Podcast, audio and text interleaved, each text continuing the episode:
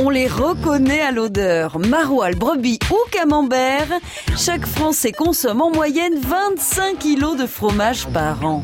On a toujours des amateurs et toujours des gens qui aiment et qui aimeront toujours le fromage, hein. tel que Roquefort, des fromages vraiment les vrais fromages. Ah oui. 1925, l'année où on s'est offert la France sur un plateau. Du bon, du bon lait de vache, qu'est-ce qu'on fait? On fait du bon fromage au lait. eh oui. Du fromage depuis plus de 7000 ans. C'est probablement le premier aliment fabriqué par l'homme avant même le pain et le vin.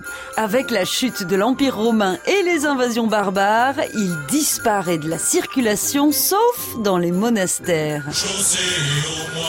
Les moines affinent les techniques, multiplient les variétés et font découvrir le plaisir fromager au roi Charlemagne qui le décrit comme l'un des mets les plus merveilleux. C'est une révolution. Du maroilles Qu'est-ce que c'est que ça?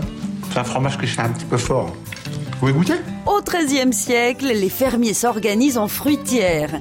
Ils mettent leur lait en commun pour produire de grosses meules comme l'emmental et le gruyère.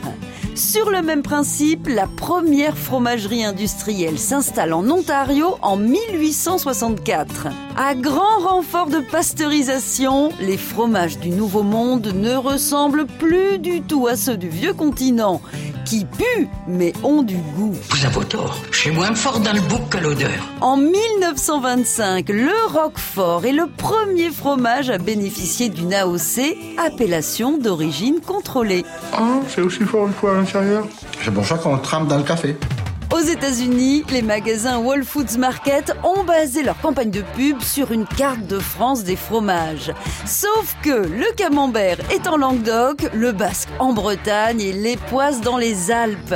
La chaîne a tout de suite retiré ses affiches et ça, c'est une leçon qui ne mérite pas un fromage. On n'arrête pas le progrès. Je voudrais du fromage de Hollande. Du fromage de où? À retrouver sur francebleu.fr. De Hollande.